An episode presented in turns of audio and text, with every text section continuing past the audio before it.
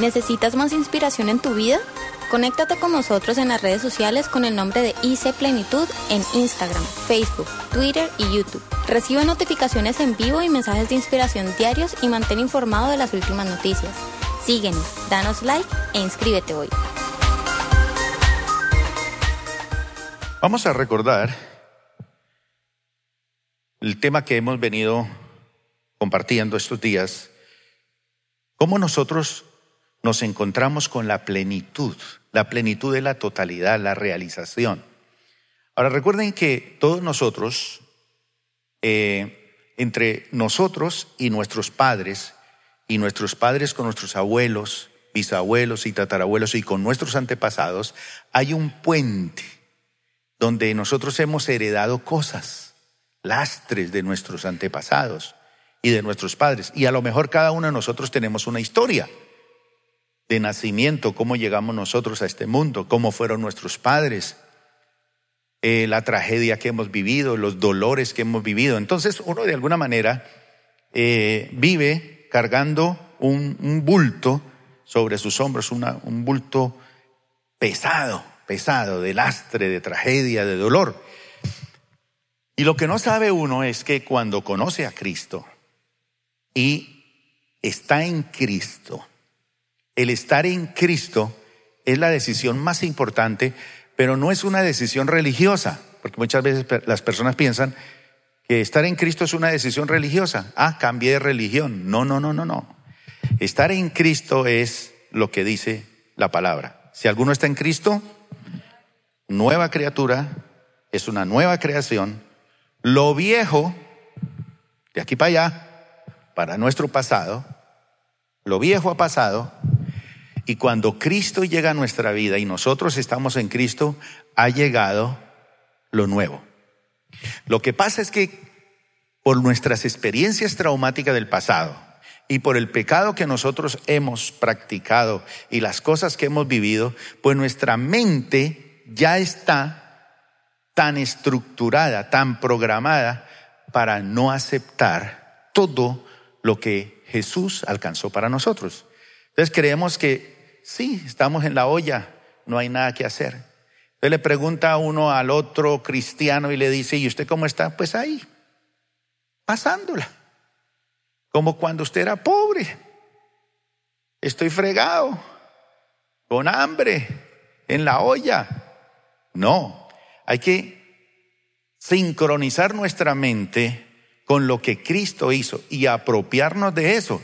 Y cuando yo me apropio de eso, es como si el cuerpo se tomara una medicina y el cuerpo no se apropiara de esa medicina. No habría curación. Hay unas enfermedades, una de estas es el SIDA, pero hay enfermedades donde el mismo cuerpo rechaza la salud. Es decir, su propio cuerpo se, se envenena a sí mismo y no, no detecta ni, ni descifra que hay algo que le está haciendo daño. Entonces no se defiende.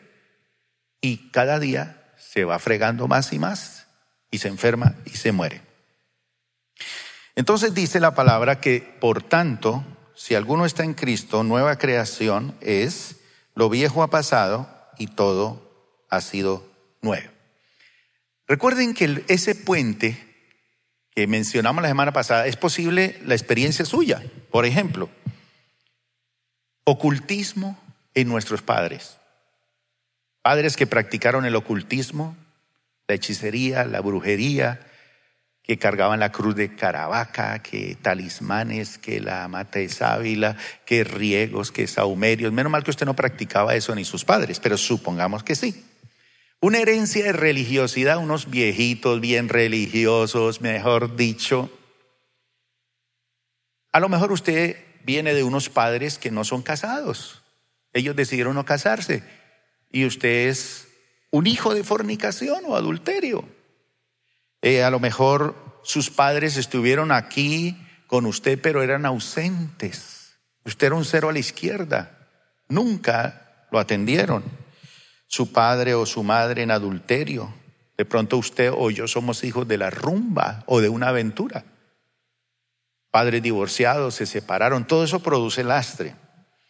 Bueno, Pero la palabra del Señor nos muestra cómo en Cristo esa promesa de ser plenos, de ser completos, de ser realizados, se hizo. En 1 de Pedro 2.9 leíamos la semana pasada lo que dice, pero ustedes son linaje escogido. ¿Qué más somos?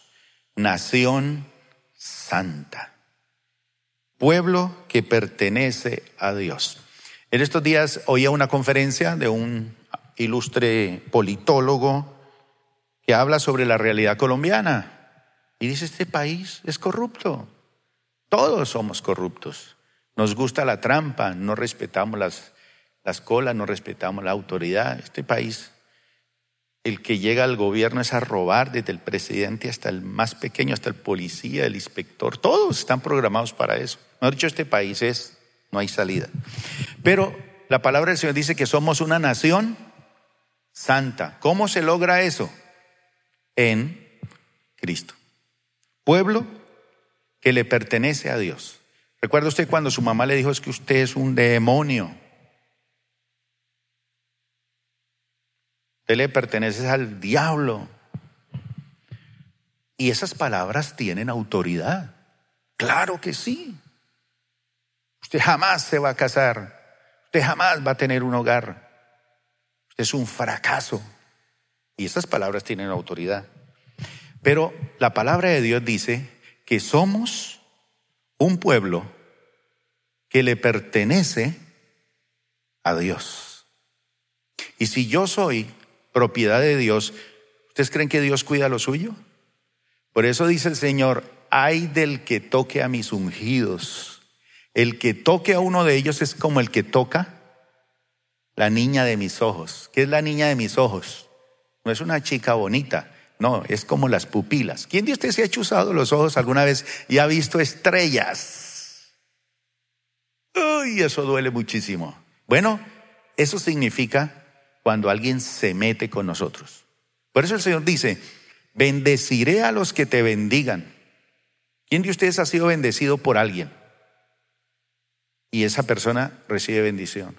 Por eso cuando alguien le ofrece algo a usted, usted no lo puede rechazar, mi hermano. Tiene que recibirlo.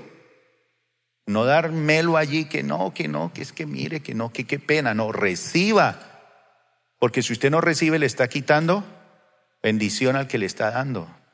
Bendeciré a los que te bendigan. Pero también dice, y maldeciré a los que te maldigan.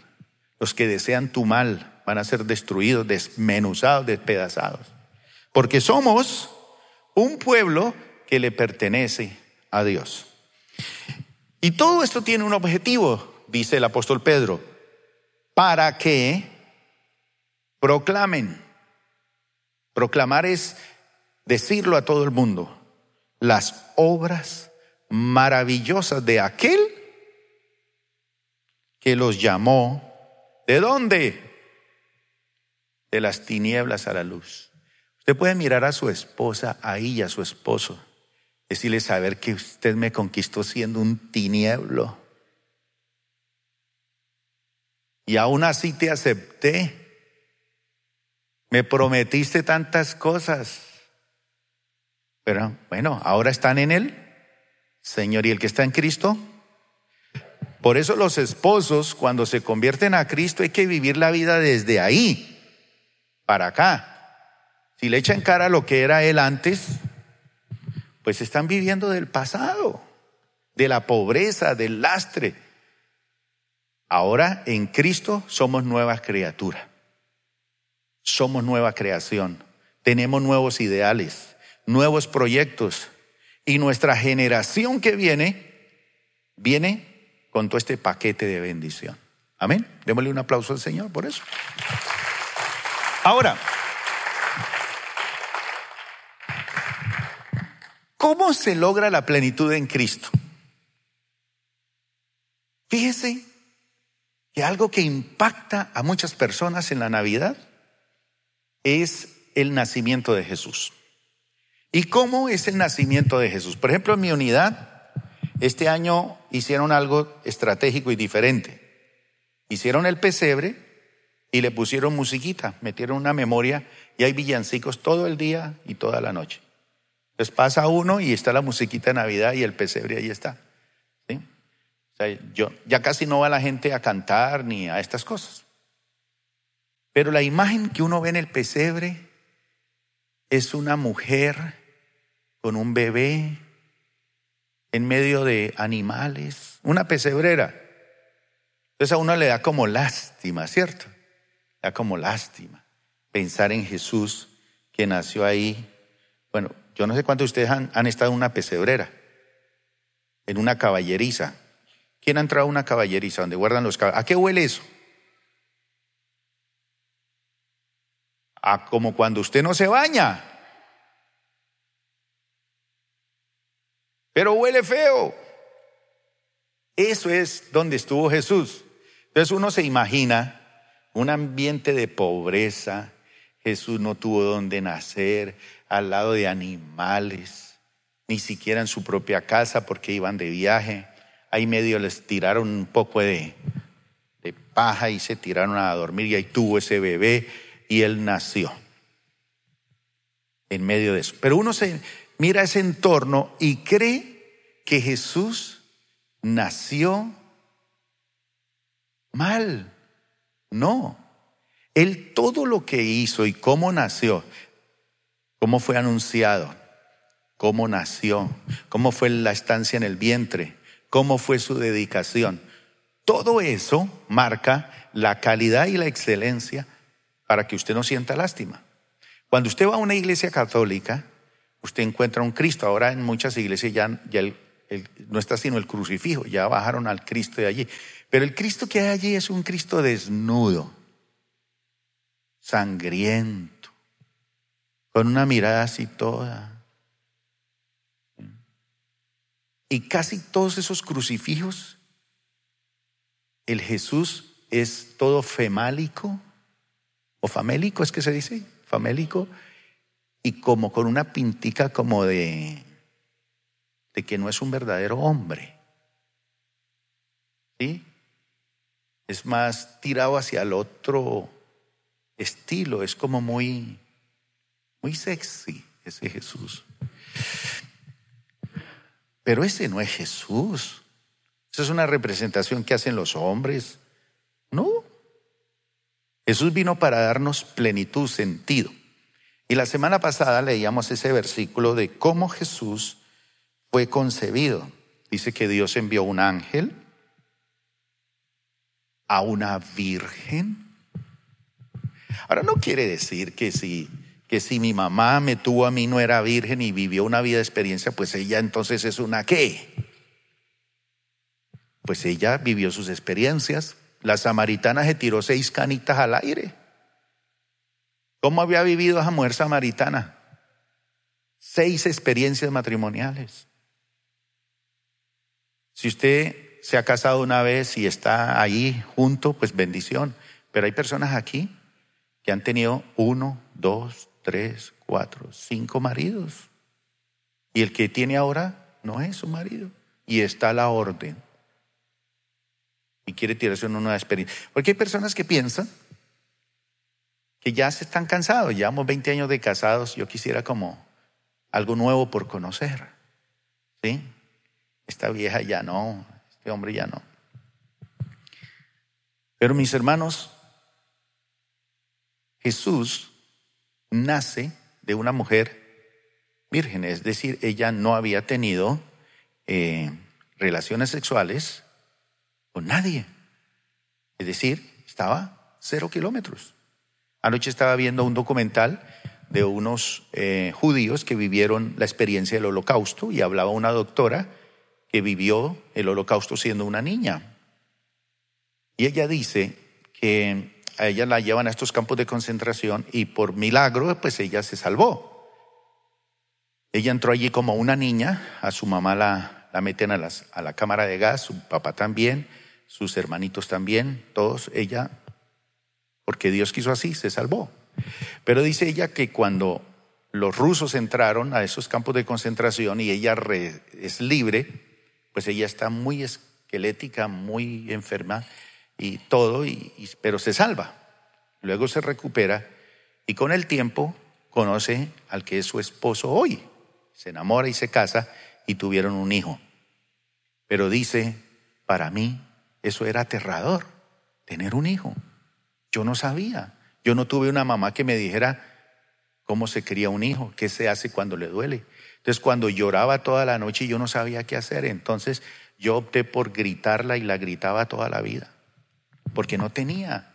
E, era el lastre de la soledad, de no tener un padre que le enseñó o en el cual vio cómo levantaba a sus hijos, sus hermanitos o cómo hacía con el esposo cuando vivían conflictos. Por eso es que los problemas en el hogar no siempre son malos. Los problemas en el hogar son buenos, porque usted está aprendiendo de su mamá, de su papá, de los lastres, de los sufrimientos, cómo cuando usted salga y empiece a construir su propio hogar, va a saber tener herramientas para hacerlo. Eso es bien importante. Pero en el caso de Jesús, él nace de una mujer virgen, dice que estaba comprometida para casarse. Qué cosa tan bonita. ¿Ese fue el caso de sus padres? Eh, tal vez no. Dice que eh, ella estaba comprometida y el ángel le dice, eh, ustedes, usted es una mujer favorecida, el Señor está contigo, no tengas miedo, has hallado el favor de Dios Concebirás y darás a luz un hijo y se llamará Jesús. Él va a ser eh, grande y lo llamarán Hijo del Altísimo. Entonces, el entorno, el entorno de, ese, de esa concepción es un entorno tan lindo que dice, y el Espíritu vendrá sobre ti, te cubrirás con su sombra, y el bebé que nacerá será santo y será llamado Hijo de Dios.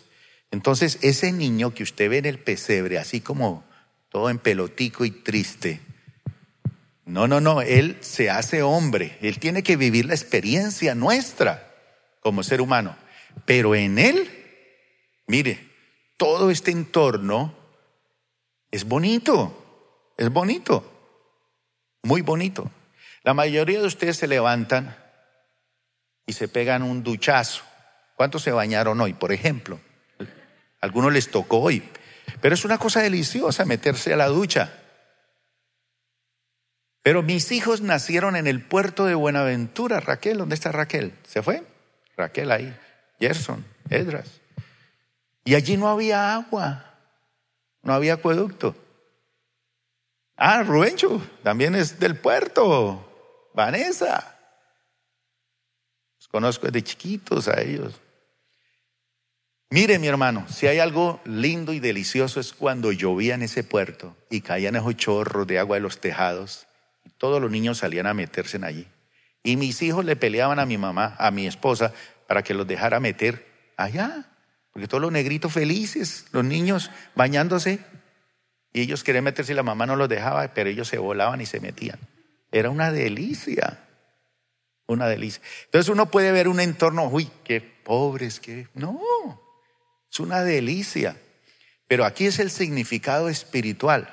Así que si usted nació de un entorno así, ni fue programado, ni fue nada de eso, ni su mamá fue el dechado de virtudes que usted se, se piensa que debe ser una, una mamá, o a lo mejor, ¿qué ángel vino a anunciarle a su mamá que usted iba a nacer? Ahí apareció, fue un tipo ofreciéndole el cielo y la tierra a su mamá y cuando menos pensó estaba en embarazo y el tipo se fue.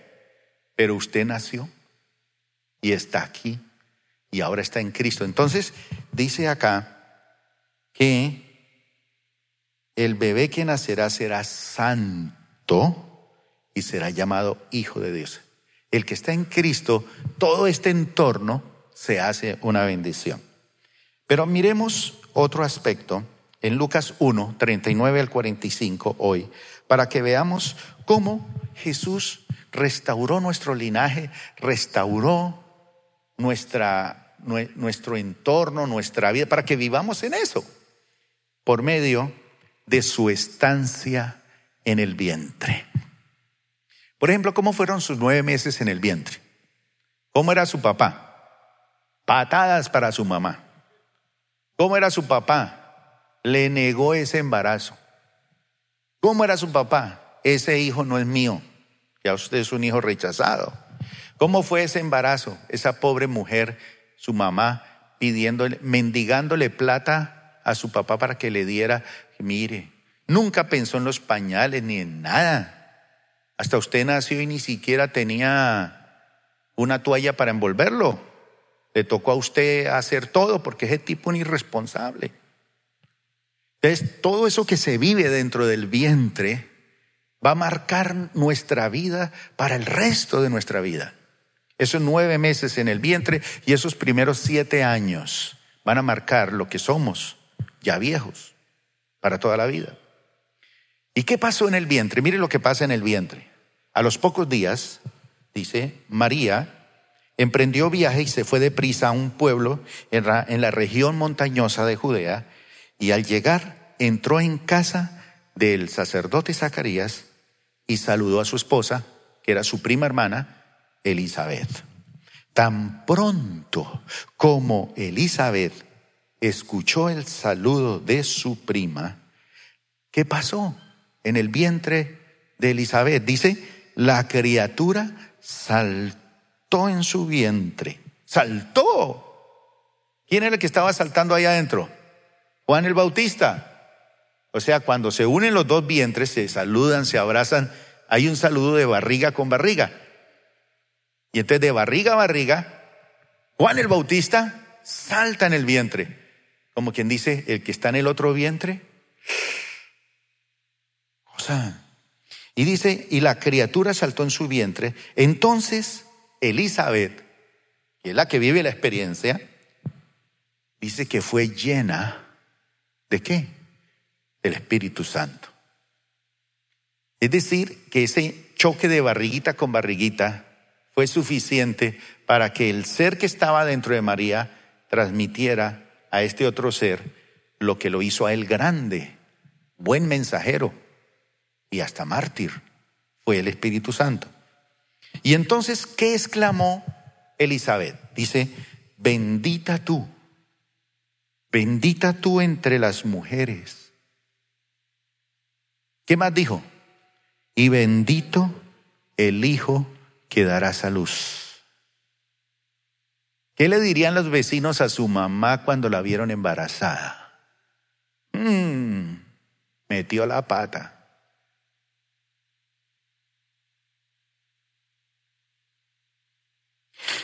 Pero ¿cómo es eso? Dice, que la madre de mi Señor venga a verme. La madre de mi Señor venga a verme, esa visita tan espectacular. Te digo que tan pronto como llegó a mis oídos la, la voz de tu saludo, saltó de alegría la criatura que llevo en el vientre. Es cierto, mi hermano, que usted pudo haber vivido una tragedia durante esos nueve meses. Claro. Pero en Cristo saltamos de alegría en el vientre. Ese fue el propósito y el plan de Dios para nosotros. Dichosa tú que has creído, porque lo que el Señor te ha dicho, porque lo que el Señor te ha dicho, se cumplirá. ¿Por qué? Porque Dios le había hablado a ella y se había cumplido. Recuerden que Elizabeth era una mujer estéril y Zacarías era un sacerdote. Entonces Dios se acordó de él en su vejez y le dio a Juan el Bautista. Y Juan es el que va a preparar el camino del Señor. Él es el que es llamado a predicar el Evangelio, a preparar el camino para el que viene.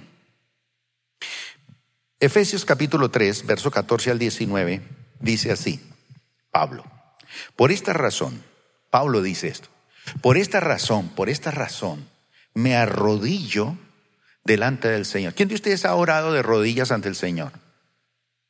Le ha tocado por ahí solito orar. Eso es bueno. No quiere decir que solamente rodillas Dios nos escucha, pero de vez en cuando vale la pena, vale la pena.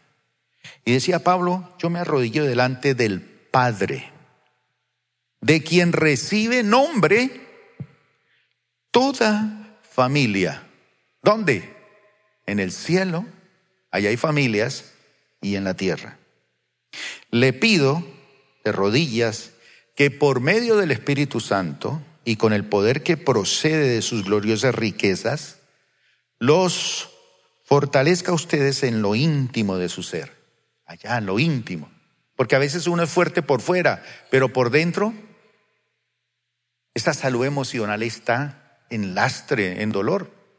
Ahora, dice, les fortalezca a ustedes en lo íntimo de su ser para que por fe Cristo habite en sus corazones.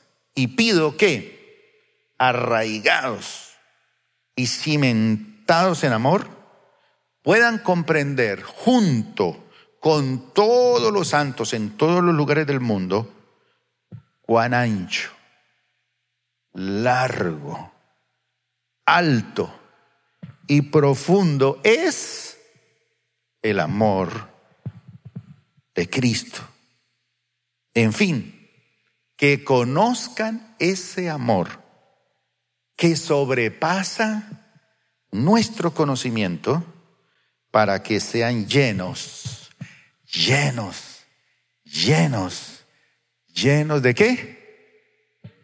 De la plenitud de Dios. Usted está lleno de la plenitud. Mire, Usted dice, ay, yo tengo un apartamento de cuántos metros cuadrados? 45 metros. Bueno, listo. Otro dice, tengo uno de 300, yo tengo una finca de tantas hectáreas. Los paramilitares tienen de 40 mil, 50 mil hectáreas. Chiquito. Pero Cristo es más largo, más alto, más ancho, más profundo ese amor de Él sobrepasa. Y dice que conozcamos ese amor que sobrepasa nuestro conocimiento. Y entonces cuando entendemos esto, somos llenos de la plenitud de Dios. ¿Y qué es esto? Dice Pablo, me arrodillo delante del Padre, de quien recibe nombre toda familia. Entonces, ¿Qué le trata de decir los apellidos de su propia familia? Los Herrera, que heredé. De los Romero, que heredé. Entonces, por cada una de las dos familias vienen lastres y luego se unieron los dos y se hicieron una sola carne y yo nací con ese paquete de esos dos. La terquedad de uno la incredulidad del otro, la brujería de este, la idolatría de este, las enfermedades de este. Pero dice aquí que mi nombre de mi familia, de quien recibo el nombre, ya no es de mi papá, de los Romero, o de los Herrera, o de mi mamá de los Romero. ¿De quién recibo mi nombre? Dios. Dios puso ese nombre y yo creo que en Él obtengo todo. Número tres, en Lucas capítulo 2, versículo 6 al versículo 21. ¿Cómo me restaura a mí? ¿Cómo me entra en la plenitud? ¿Cómo logro mi realización por medio de su nacimiento?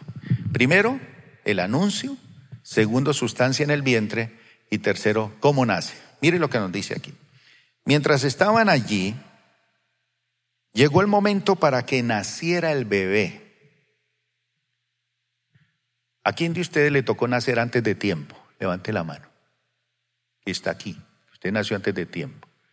Dudari nació a qué meses? Siete meses. Quiere decir que la metieron en incubadora. ¿Quién más nació fuera del tiempo? ¿Quién nació con el cordón umbilical enredado ahí al cuello? Es una tragedia, usted no sabe. Sale asfixiado. Los médicos le decían a mi hija que ella no iba a poder estudiar, que ella no podía hacer muchas cosas. Y ha sido la más inteligente de mis hijos.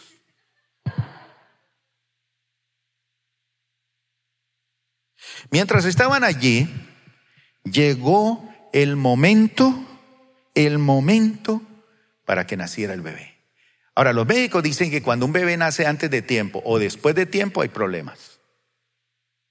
Pero Jesús nació en su tiempo. Esa bendición la tengo que recibir yo. Sí, nací antes de tiempo, después de tiempo. Tragedia en el vientre, pero no importa. En Cristo dice que Él nació en el momento que era. Dice que María dio a luz a su primer hijo varón. Lo envolvió en tiras de tela y lo acostó en un pesebre. O sea, Jesús fue envuelto en pañales. ¿Sabe que hay personas que no han sido envueltas? Entonces toda la vida hay faltantes en su vida. Por eso se vuelven dependientes emocionales de otros. Nunca se pueden autorrealizar porque nunca fueron envueltas. Jesús fue envuelto en pañales y fue acostado en un pesebre porque no había alojamiento disponible para ellos. ¿Quién de ustedes ha dormido por allá encima de un bulto de paja? O en un andén, en un pasto, se ha tirado por ahí. Mire, son los sueños más deliciosos. Estar en una cama, tirarse por ahí, encima un montón de bultos, de papas, se acuesta y... Ah, ah. Esa noche había unos pastores en los campos cercanos que estaban cuidando los, sus rebaños. De repente apareció entre ellos un ángel del Señor y el resplandor de la gloria del Señor los rodeó. ¿Qué hubo en ese nacimiento de Jesús? Ángeles. La luz del Señor, la gloria del Señor. Y los pastores estaban aterrados, pero el ángel los tranquilizó. No tengan miedo. Les traigo buenas noticias que darán gran alegría a toda la gente. El Salvador, sí, el Mesías, el Señor ha nacido hoy en Belén, la ciudad de David. Cuando usted nació, ¿quién dio aviso de que usted había nacido? Ahora supieron después, porque usted no era importante. Pero vaya por allá, por ejemplo, a ver los príncipes de Gales cuando tienen un hijo. Todo el mundo lo sabe.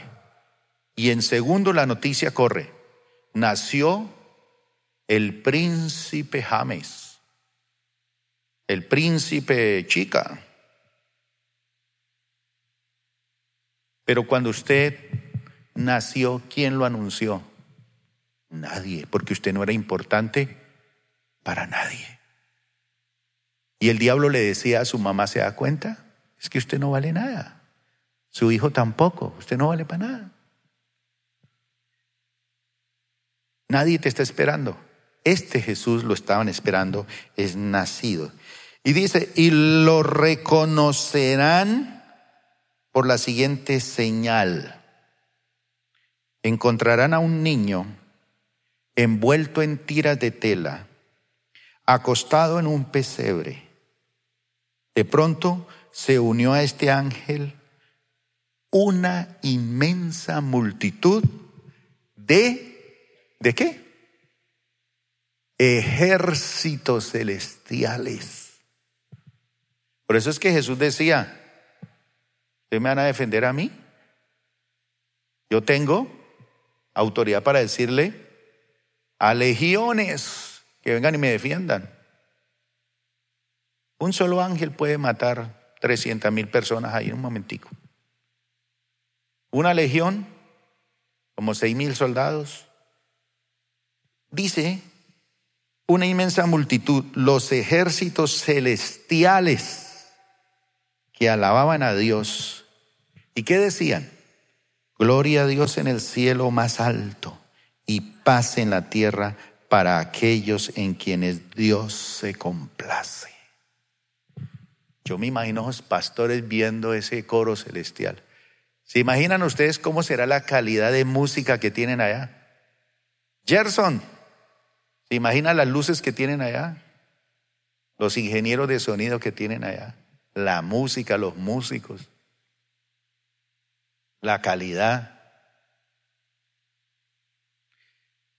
Por eso es que usted aquí en la tierra se prepara para allá. Por eso Jesús dijo, hagan tesoros allá, porque los de aquí se los come la polilla. ¿Eso qué quiere decir? Que nuestras intenciones, nuestras motivaciones demuestran lo que nosotros somos. Entonces dice, son pobres aquellos los que no, no piensan y no siembran para allá, sino que piensan en el acá. Y acá usted no se va a llevar absolutamente nada. Entonces, ¿por qué usted no recibe plata? Levanten la mano los que necesitan plata y no la han recibido. A ver. ¿Qué tal si usted recibe un poquito de, un lingote de oro por ahí que se encuentre? Mire, usted ya no vuelve a la iglesia. No vuelve a leer la Biblia. Lo primero que compra es una finca o un carro. ¿Se da cuenta? Usted no puede tener plata. Ahora póngase si usted no sabe manejar, por eso dice la palabra, si usted no sabe manejar lo ajeno, lo que no es de ustedes, ¿cómo será cuando leen lo, lo que les pertenece a ustedes? Entonces pongámosle que usted es una persona que no puede ver un pedacito de oro porque ya se va para el mundo. ¿Y qué tal que usted llegue hacia el cielo? Si las calles son de oro allá. Apenas llega usted empieza a, a meterle motobomba y, y, a picar esas calles allá para sacar.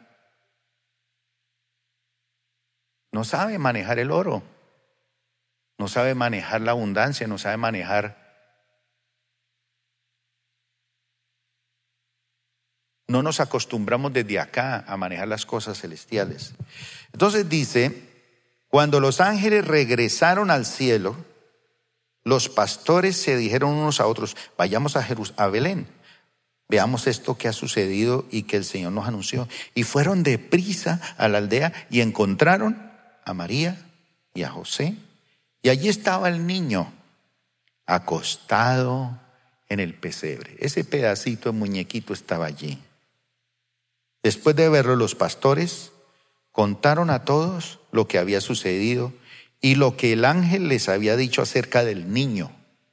Todos los que escucharon el relato de los pastores quedaron asombrados. Pero María guardaba todas estas cosas en el corazón y pensaba en ellas con frecuencia. Los pastores regresaron a sus rebaños glorificando y alabando a Dios por lo que habían visto y oído. Todo sucedió tal como el ángel les había dicho. Ocho días después, cuando el bebé fue circuncidado, le pusieron por nombre Jesús y el nombre que había dado el ángel aún antes de que el niño fuera concebido. Entonces mire ese entorno del nacimiento de Jesús. Coros celestiales, mensaje, nada de temor. Todo eso tenemos que apropiarnos nosotros de eso, porque en Cristo tenemos todos esos privilegios. Veamos otro versículo en Mateo 2, 10 y 11. Cuando vieron la estrella, dice, se llenaron de alegría, entraron en la casa y vieron al niño con su madre, no abandonado, y se inclinaron y adoraron al niño. Imagínese usted como mamá viendo unos tipos bien elegantes que vienen del oriente muy elegantes y traen riquezas. Y dice, y se inclinaron y lo adoraron. Después de que ellos lo adoran, eso es una reverencia que se hace a un rey, lo adoraron. Y entonces después de que lo adoraron, le abrieron sus cofres de tesoro y le dieron regalos de oro, incienso y mirra. Son tres elementos para un rey. El oro, que es realeza, el incienso, que es adoración, y mirra, que es la unción para el cadáver. Entonces eso simbolizaba que este rey tenía estas tres dimensiones y se las entregaron. Pero ellos primero lo adoraron. Hay personas que vienen a la iglesia y dan la ofrenda primero. No, hay que adorarlo al Señor. Hay que adorarlo primero. Y después le entrega a usted sus, sus tesoros. Cada uno de ustedes tiene tesoros, pero lo que el Señor quiere es verdaderos adoradores, que le adoren en espíritu. Usted puede tener plata y ayudar en la iglesia, claro, bendito sea. Qué bendición que usted apoye financieramente la iglesia, que cuando usted es bendecido piense en la iglesia. Que podría yo ayudar a la iglesia? Un buen micrófono. No sé. Eso es bonito. Yo recuerdo una vez a un hombre que ha sido un hombre muy generoso y ha ayudado a muchas iglesias. Y los pastores lo buscan mucho porque es un hombre generoso. Y van y le piden y él les da, les ayuda. Y Dios nos usó mucho para restaurar su hogar. Y una vez él me llama desde la ciudad de Panamá y me dice, pastor, ¿qué necesita? Y yo le dije, no, nada. Nada. No necesita algún micrófono, una guitarra, un instrumento, un equipo. Yo se lo puedo mandar. Le dije, no, no, nada. Nosotros no, no necesitamos nada de eso. Te necesitamos a ti. El Señor quiere tu corazón. Métase con Dios y después entonces hablamos. Y a él le gustó tanto eso. Porque todo el mundo se acercaba a pedirle. Y a partir de ahí este hombre empezó a tomar decisiones con Dios. Hoy es un hombre muy bendecido por el Señor, su familia, su hogar, sus hijos. Y él está en el Señor y sigue siendo generoso. Y es una bendición para la iglesia. Pero mis hermanos, estos entornos en Cristo son para usted y son para mí. Veamos otro versículo en Lucas 2, versículo 22. Lucas 2, 22. Y cómo Jesús restaura también nuestra vida por medio de algo que hicieron con Jesús, que fue esta historia que está aquí. Dice, por ejemplo, cuando usted nació, ¿usted ha pensado, por ejemplo, por qué le pusieron el nombre que usted tiene? ¿O el apellido que usted tiene? Toro. Vaca. Y otro nombre así sofisticado. ¿Mm? Terraza. ¿Ah? Popó. ¿Qué estaba pensando su papá en hacer cuando usted nace? Otro nombre así sofisticado, dígame, recuérdeme nombres. ¿Ah? Lindo. ¿Ah? Paloma.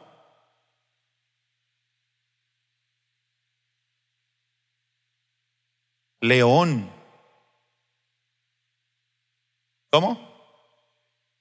Reyes. ¿Cuál?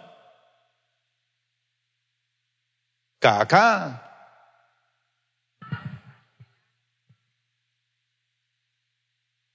Bueno, muchos nombres. ¿Qué estaría pensando papá para ponernos eso, cierto?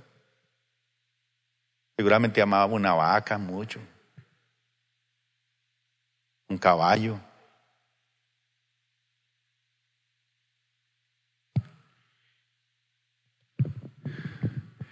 A un santo, le pusieron el nombre de un santo, de una virgen. O sea, desde chiquito lo, lo, dedican y lo ofrecen a algo.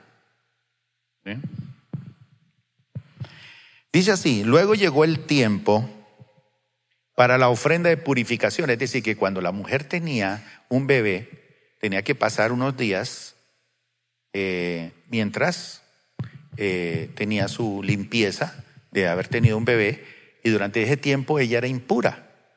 Entonces ya cuando terminaba ese periodo de limpieza, entonces ella iba a la iglesia, al templo y presentaba una ofrenda de purificación por su vida, también por su bebé, como exigía la ley de Moisés. Después del nacimiento de un niño. Así que sus padres lo llevaron a Jerusalén. ¿Para qué? Para presentarlo a quién? Al Señor. Son sus padres los que toman la decisión de presentar el niño al Señor. Nosotros en la iglesia cristiana no bautizamos niños. Solamente hasta cuando ellos tienen uso de razón y dicen, yo me quiero bautizar, los bautizamos. Pero hay iglesias que bautizan niños. Pero lo que sí hacemos, la mayoría de las iglesias cristianas, es que cuando un niño nace, lo presentamos al Señor. En ejemplo, más o menos siguiendo esto, pero no necesariamente hay que hacerlo. Ni es un requisito para la salvación, ni para... No, nada. Sencillamente lo llevaron a Jerusalén para presentarlo al Señor. La ley del Señor dice, si el primer hijo de una mujer es varón, habrá que dedicarlo al Señor. Así que ellos ofrecieron el sacrificio requerido en la ley del Señor que consistía en, en este caso, para una familia pobre, era un par de tórtolas o dos pichones de paloma. Algo hay que ir. Por eso el rey David decía en su canto y en su oración, no me presentaré ante el Señor con las manos vacías. Pero aquí hermanos que ni siquiera traen un pichón de paloma en un año. En estos días estaba pensando en un niño de la iglesia, un niño. Ya es un niño que tiene 14 años. Estudia. Y le dije a Liliana, Liliana, ¿Por qué no me saca el registro de todos los diezmos y ofrendas que ha dado ese niño para el Señor este año 2017? Porque quería saber. Y me lo sacó. Cero pollito.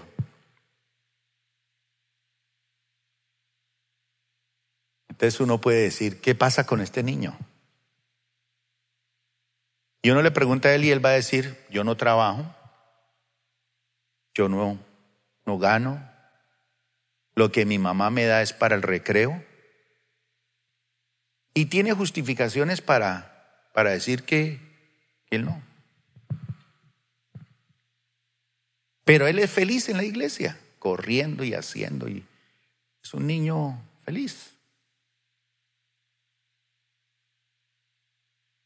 ¿Qué pasa allí? Ese niño no ha aprendido con 14 años a ser generoso con Dios? ¿Será que mamá y papá nunca le han regalado algo? ¿Algún tío, algún familiar como para que diga, esto le pertenece al Señor? Aunque la ofrenda sea más, más, el sobre valga más que la ofrenda que va a dar. Pero es un niño que ya sabe que hay que darle a Dios. Pero si él no lo sabe, y la mamá es cristiana y el papá es cristiano, algo anda mal allí. No lo están enseñando para que tenga dinero en la vida, a ser mayordomo. Entonces dice, en ese tiempo había en Jerusalén un hombre llamado Simeón. Era justo y devoto y esperaba con anhelo que llegara el Mesías y rescatara a Israel, el Espíritu Santo estaba sobre él. Y el Espíritu Santo le había revelado que él no moriría sin antes ver con sus propios ojos al Mesías, al Mesías del Señor. Ese día, el Espíritu lo guió al templo de manera que cuando María y José llegaron para presentar el bebé a Jesús, al bebé Jesús ante el Señor, como exigía la ley, Simeón estaba allí.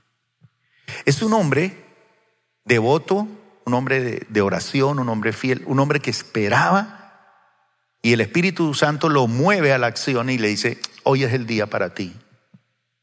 Qué lindo cuando hay hombres y mujeres sensibles al Espíritu Santo.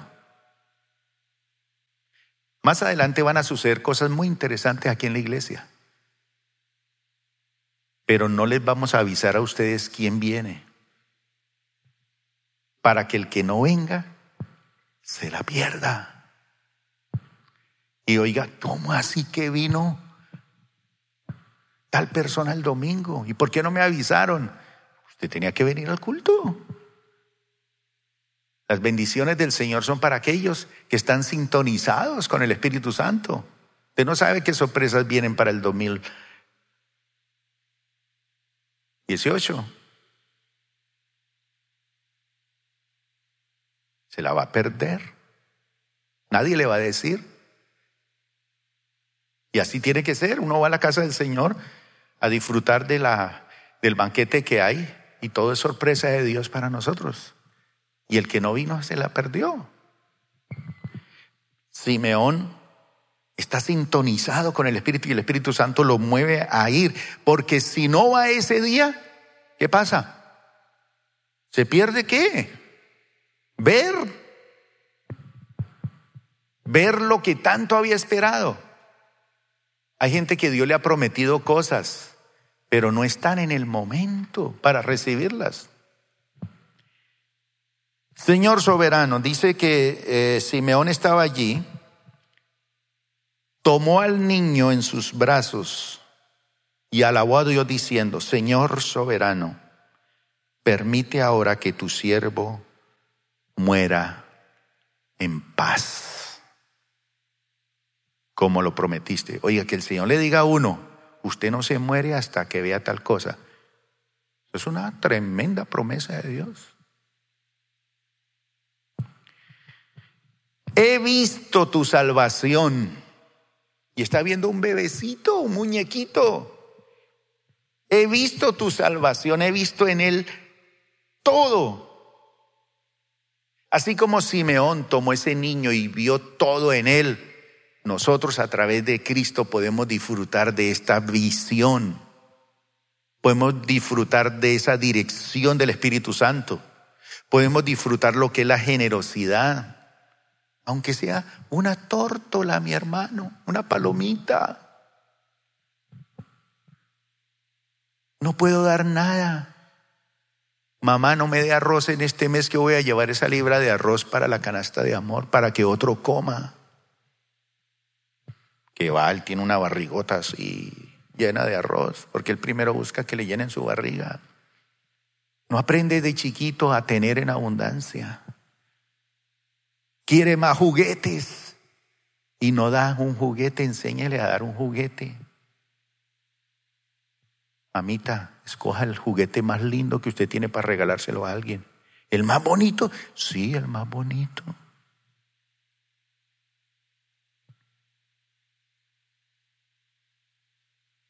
He visto tu salvación, la que preparaste para quién? para toda la gente. Visión. Él, este niño, es una luz para revelar a Dios a las naciones y es la gloria de tu pueblo Israel. Mira, qué bendición. Son palabras de bendición que, que son para nosotros. Tenemos que apropiarnos de eso en Jesús.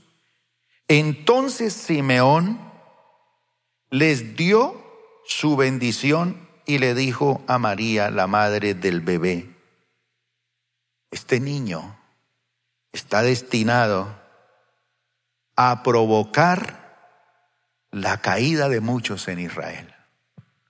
Porque Jesús es tropiezo para otros, pero también es roca que levanta a otros. Todo depende de la actitud de la persona. Entonces Jesús está destinado para provocar la caída de muchos, pero también, ¿qué? El ascenso de muchos otros. ¿De qué depende eso? De su actitud. Entonces yo me puedo apropiar y decir, Señor, tú no vas a provocar mi caída. Por eso el Señor dice, bienaventurado el que no halle tropiezo en mí. Como quien dice, Ah, se me murió mi mamá. Y yo que voy a la iglesia, porque lo metí a él. No ganó mi candidato que yo quería a la política, a la presidencia, porque lo metí a él. Bienaventurado el que no haya tropiezo en mí, yo no le echo la culpa de nada a mi Señor. El Señor ha llegado a mi vida para ascenderme. ¿Cuántos quieren ser ascendidos en el Señor? Ya lo somos, ya lo somos. Usted ha recibido el mejor ascenso. ¿Yo está esperando que lo ascienda su jefe? ¿Su esposa? Menos. cada día lo hunde más. Después resulta yéndole viejo, decrépito, olvidadizo, irresponsable, perezoso, feo. Pero Jesús te dice todo lo contrario. No espere el ascenso de la gente. Déjate ascender por el Señor. Y Él te lleva a las cúspides. Dice a los lugares celestiales. Bueno, ya voy a terminar. Fue enviado este bebé como una señal de Dios. Pero muchos se opondrán. Como resultado, saldrán a luz, a la luz, los pensamientos más profundos de muchos corazones. Este niño hará que los pensamientos más profundos salgan a la luz. Y mamá, una espada atravesará su propia alma. Le toca pagar un precio por esta bendición. En el templo también estaba Ana. ¿Una qué? Una profetisa muy viejita, una anciana. Una anciana. Hija de Fanuel, de la tribu de Aser. Su esposo había muerto cuando solo llevaban siete años de casados.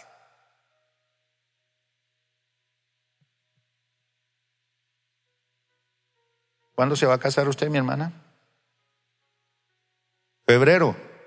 Jennifer y, Diego se casan en febrero. Alisten los regalos para ellos. Sirven en la alabanza aquí en la iglesia. ¿Cuántos años tiene usted, mi hermana? Dieciséis. Listo. Dice aquí que llevaban siete años, o sea, 16 más 7, ¿cuánto es? ¿Cuánto? 23. A los 23 años, que las niñas en ese tiempo se casaban muy jóvenes. Ya a los 12, 13 años ya se casaban. 14. Llevaba 7 años, entonces tenía, póngale 17, 16, 20 años, póngale. Su esposo murió y ella quedó de siete años de casada, viuda. Después ella vivió como viuda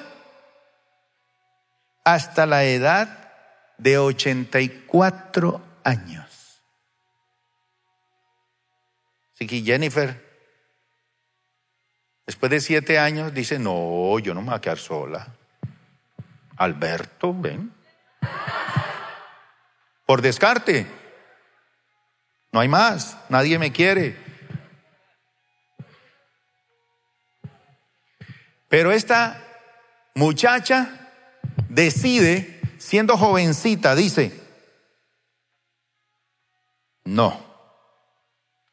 Y ya tiene 84 años.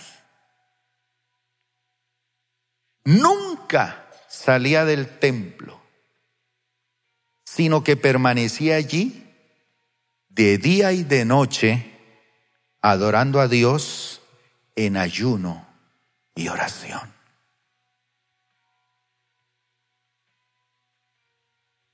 Luego, dice, llegó justo en el momento que Simeón hablaba con María y José y comenzó a alabar a Dios habló del niño a todos los que esperaban que Dios rescatara a Jerusalén. Y una vez que los padres de Jesús cumplieron con todas las exigencias de la ley del Señor, regresaron a su casa en Nazaret de Galilea, a seguir la vida común y corriente. Alguien podría pensar que esta Ana, qué vieja tan desocupada, pero ella no se fijó en Alberto, ni se fijó en este, ni se fijó en él. Señor. Voy a dedicar mi vida para el Señor. Aquellas mujeres que han logrado su libertad por alguna razón, que enviudaron o, o el marido las dejó, hay un consejo allí. Yo sé que no les va a gustar.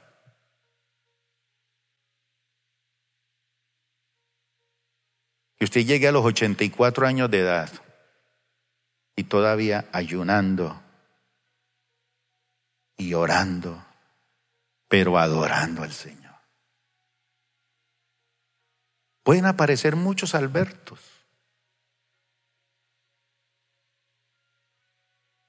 Pueden aparecer otras oportunidades. ¿Por qué te vas a esclavizar otra vez si el Señor te hizo libre? Dedícale tu vida al Señor. Encuéntrale sentido. Cualquiera podría decir, pobre viejita, ochenta y pico de años ahí perdiendo el tiempo. Pero ella también vio al niño, lo tuvo en sus manos y lo vio. Porque aquellos que toman decisiones con Dios y aceptan la plenitud de Dios en su vida, saben para qué viven, saben establecer principios, saben establecer prioridades, saben tener una visión clara de la vida. Así que mi hermano, en la plenitud del Señor lo hemos tenido y lo tenemos todo. No te falta nada, pero es tu decisión. ¿Eres tú quien decides? ¿O dejarte ascender por el Señor? ¿O Él también hace caer? Hay gente que se aparta del Señor y reniega las cosas de...